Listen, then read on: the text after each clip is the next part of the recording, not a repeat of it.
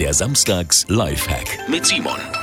Damit wir beim Pflanzen nicht immer etwas zum Abstand messen mit rumschleppen müssen, einfach mal den Meterstab nehmen und an den Stiel von Rechen, Spaten oder Schaufel halten und mit einem dicken Filzstift die wichtigsten Abstände einfach am Stiel anzeichnen und markieren. Also so 15, 20, 30 Zentimeter, je nachdem.